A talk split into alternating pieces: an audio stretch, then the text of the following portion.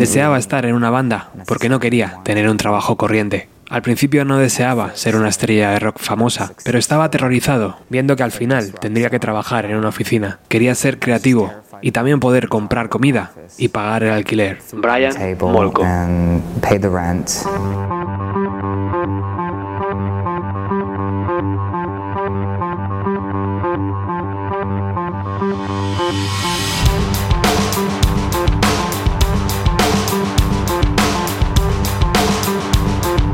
Esto es Bienvenido a los 90.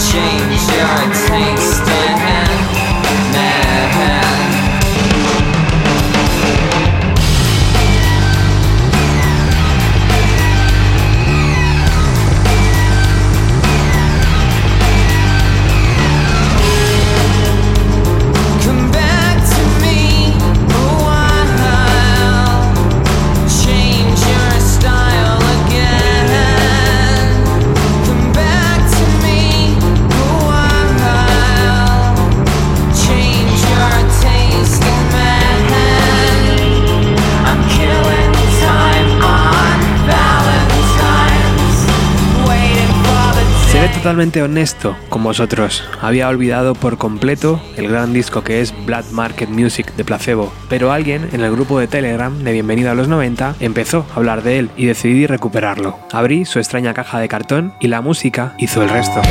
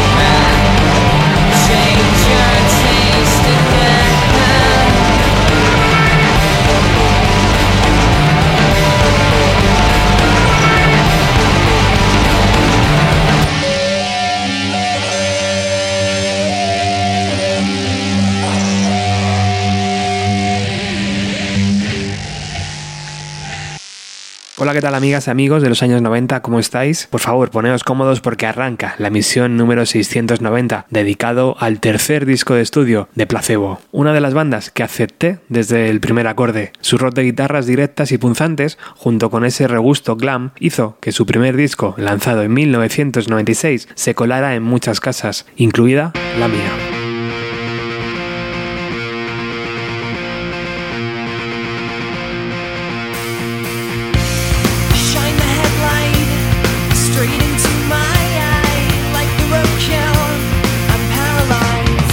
Ese primer trabajo, el grupo nos entregó Without You, I'm Nothing en 1998. Para mí, su obra maestra. Un disco que lo tiene todo. Grandes canciones, capas y capas de guitarras distorsionadas e incluso a David Bowie.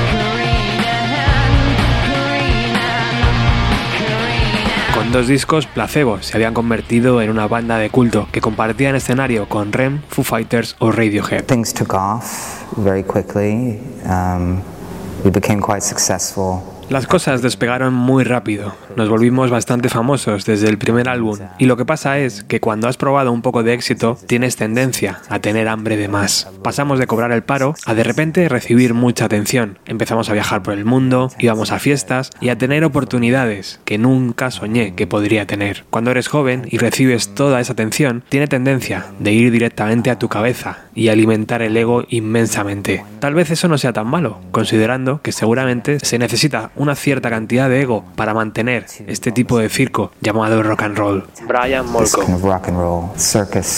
Cuando Placebo terminaron la exitosa gira de Without You I'm Nothing, se sentían los reyes de la escena. Además, habían logrado algo difícil para las bandas inglesas, hacerse un sitio en el mercado norteamericano. Incluso en países como Argentina o México, eran súper queridos y respetados también. Lo habían logrado, por méritos propios además, pero ahora les llegaba otro reto. La maldición del tercer disco. Grupos como Oasis, Coldplay o Foo Fighters, entre otros, vieron cómo sus carreras se ponían en duda tras ese tercer lanzamiento. Black Market Music se empezó a grabar a finales de 1999 y se necesitaron nueve meses para terminarlo. Ni antes ni después de ese disco, el grupo necesitó invertir tanto tiempo en el estudio para acabar un LP. Un posible indicativo del peso que sentían ante este nuevo lanzamiento. Por un lado, necesitaban mantener la atención de los fans, pero también seguir creciendo como músicos. Ellos lo definían así. Nuestro debut fue rápido y áspero, como el punk pop. En el segundo mostramos nuestro lado más melancólico y para el tercero queríamos unir esos dos mundos.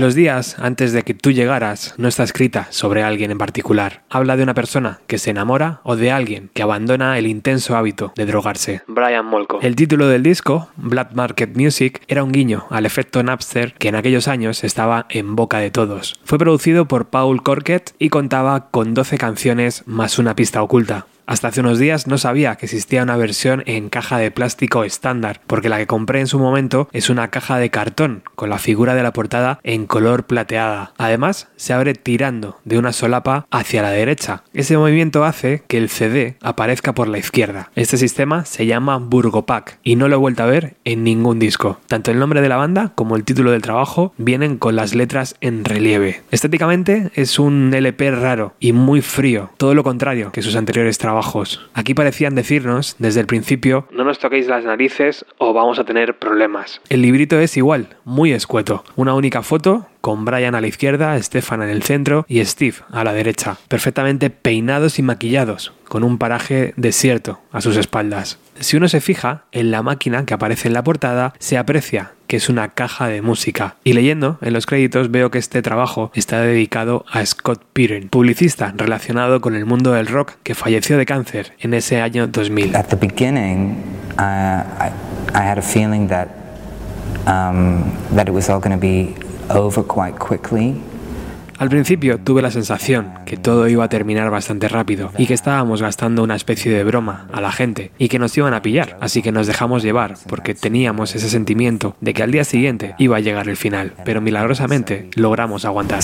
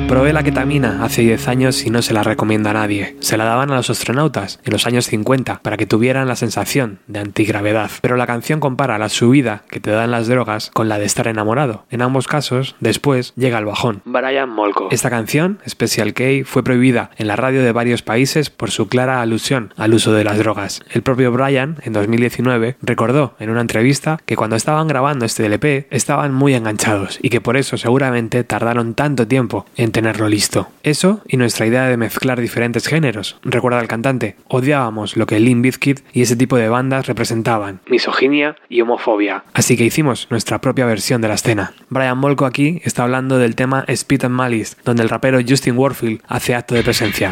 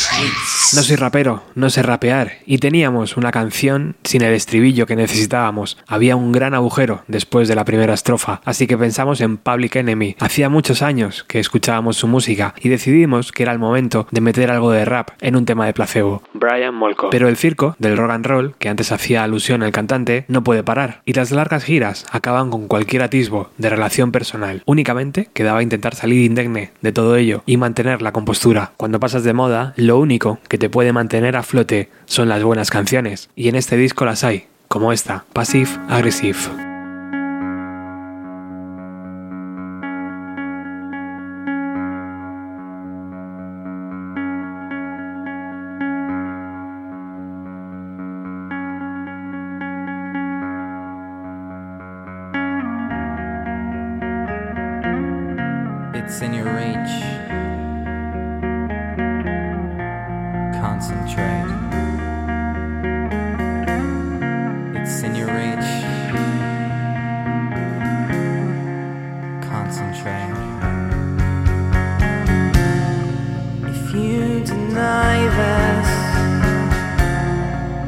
it's your fault.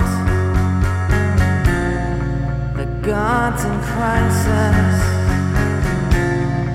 He's over. It's in your reach.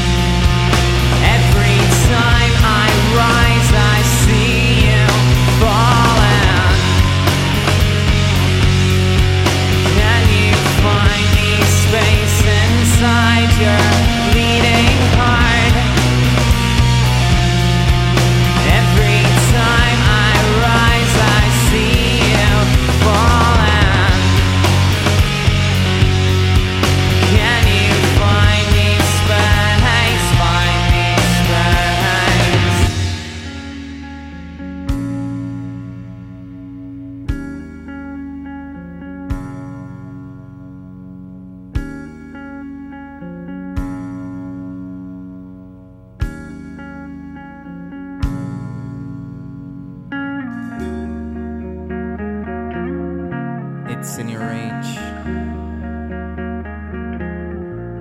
Concentrate. It's in your reach.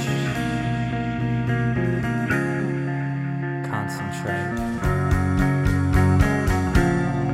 If you deny this, then it's your fault.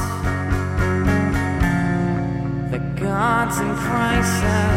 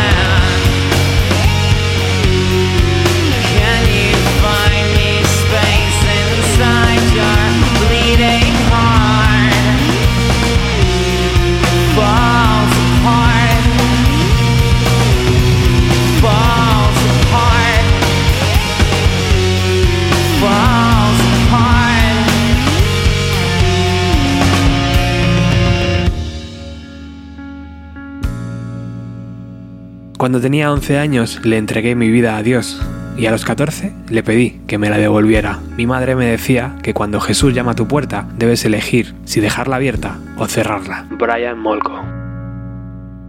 Esto que os voy a decir ahora es un chisme en toda regla y creo que alguna vez ya lo he contado en algún programa. Hace unos años coincidí con Estefan en el tren subterráneo que conecta la T4 con la terminal satélite del aeropuerto de Barajas. Él vive, o por lo menos vivía, en Madrid y no pude evitar pedirle una foto. Error. Sí, sí, Estefan se hizo la foto, pero en su mirada pude ver una mezcla de ira, odio y asco. Y de inmediato recordé aquel tema titulado Black Eyed. El caso es que arranqué mi viaje a Nueva York, coronándome en todo lo alto. Jamás me he vuelto a encontrar con él.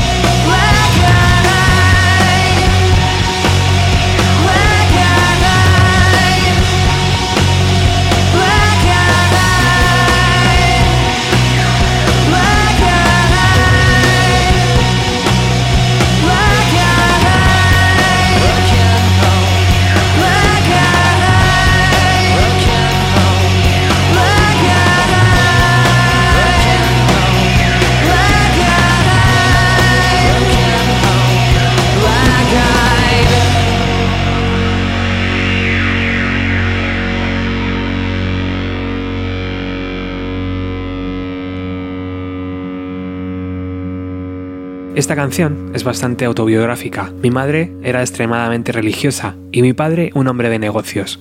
Ambos intentaban disuadirme para que dejara mis sueños artísticos y me llevaban por direcciones diferentes. Así que desde pequeño me vi forzado a pensar quién era y qué quería ser. Al final me convertí en todo lo que mis padres no querían que fuera. Brian Molko. Stefan no me dejó un ojo morado, como dice la canción, pero sí me dejó claro que no le apetecía hacerse la foto para nada. Placebo siguieron en la carretera y en verano pusieron en marcha la maquinaria otra vez. En ese año 2000 pasaron por el Festival Internacional de Benicassin, uno de sus festivales favoritos, y en noviembre visitaron Madrid para tocar en la Riviera. Al año siguiente, en 2001, tocaron en Bilbao, en Barcelona, en Cádiz, dentro del Espárrago Rock, en Vigo, en San Sebastián y en Salamanca. Pero hoy os invito a regresar al FIB, domingo 6 de agosto del año 2000. Brian, Stefan y Steve en el escenario Maravillas, el grande. Pero aquí nosotros vamos a estar muy cómodos, sin empujones, sin largas colas para acceder y sin COVID. This is gonna be our next single.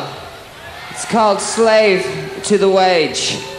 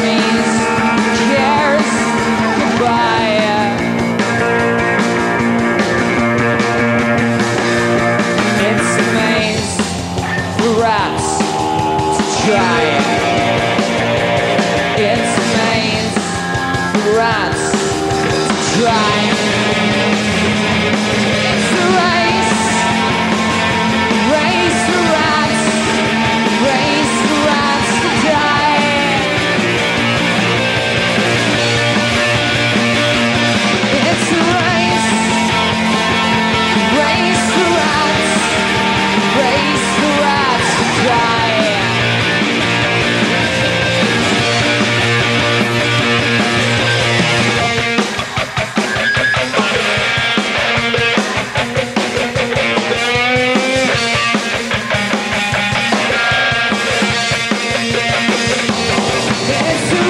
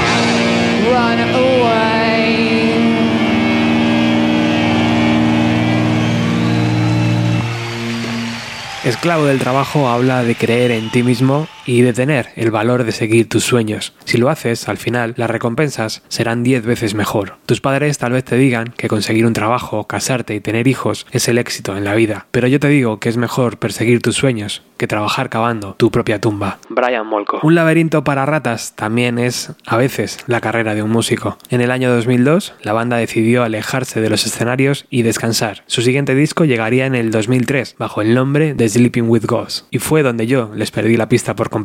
Y desde fuera vi que les pasó lo que les suele pasar a muchas bandas. Lanzaron un grandes éxitos para luego decir que regresaban al sonido de su primer disco. Eso fue Meat en el 2006. I think my 15 year old self would probably think I was a bit of a sellout, really. My 15 year old self was a terrible um, alterno snob. Um, I remember um, being 17, and uh, that's when Smells Like Teen Spirit by Nirvana came out.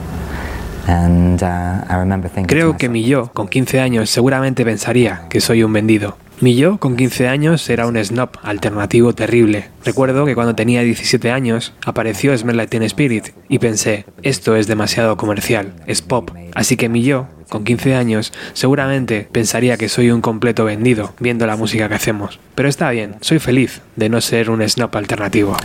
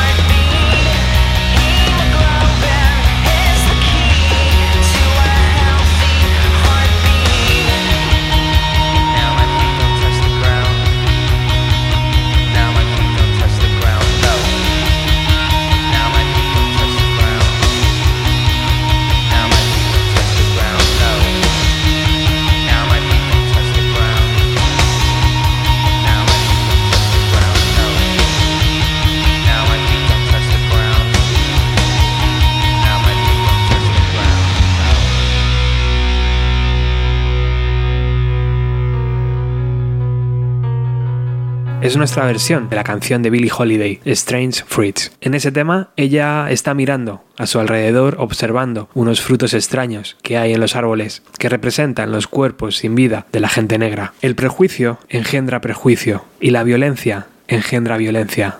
Brian Molko. Se lanzaron cuatro singles de Black Market Music. En ellos encontramos varios descartes que no entraron en el LP, muchas remezclas de otras canciones y una versión de Robert Palmer. Este tema, titulado Johnny and Mary, acabaría en 2003 en un disco de versiones, donde Placebo recuperaban temas de los Pixies, de los Smiths, de T-Rex o de The Pet Mode.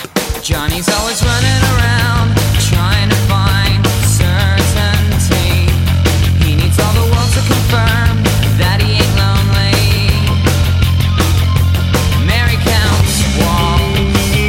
Llegamos al final de esta misión número 690 y os quería recordar que desde hace un tiempo Bienvenido a los 90 admite patrocinadores. Desde poco más de un euro podrás apoyar nuestro trabajo y ayudarnos a seguir mejorando poco a poco. Pulsa el botón azul de iVoox y tú decides la cantidad. Gracias infinitas a Carmen Ventura, Jordi, Norberto, Rosa, Infestos, Ancho, Iván de 61 Garaje, Miquel Vaz, Israel, Tolosen, Raúl Sánchez, Víctor GB, Eduardo Vaquerizo, Barón 72, Alejandro Gómez, Dani, J. Ocio, Aitiro Saki, Marcos, Pablo Arabia, Eduardo Mayordomo, Carlos Consiglieri, Jackie Lo Sabe, Cesmunsal, La Rubia Producciones y varios amigos anónimos. Muchas gracias a todos por seguir empujando en este proyecto. Ah, por cierto, nuestro disco tributo a la figura de Alain Johannes ya está disponible en Spotify y en Bandcamp. Anoche me quedé flipado cuando desde el Twitter del Rancho de la Luna se hacían eco de nuestro trabajo. Una pasada. Pippington cierra el programa y el disco protagonista de hoy. Brian Molko nos explica de qué habla en este tema. Trata sobre el boyerismo, sobre ser curioso y un poco mirón. En la canción intento ponerte en su mente, dentro de sus emociones, y describo a la persona desde un lado compasivo, porque a veces el sujeto al que mira es el único rayo de luz de su vida. Hay algo compasivo cuando miras a un pervertido, porque no creo que todo sea blanco o negro cuando hablamos de relaciones humanas. Un placer hacer radio para vosotros. Gracias por estar al otro lado. Chao.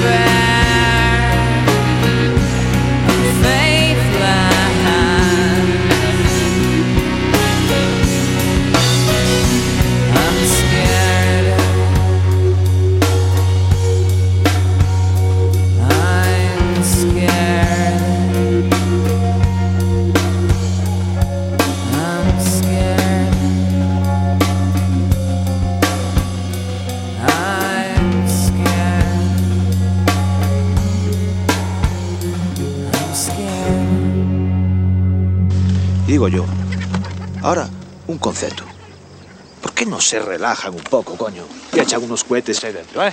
Tenemos tiempo de sobra. Bienvenido a los 90 con Roberto Martínez.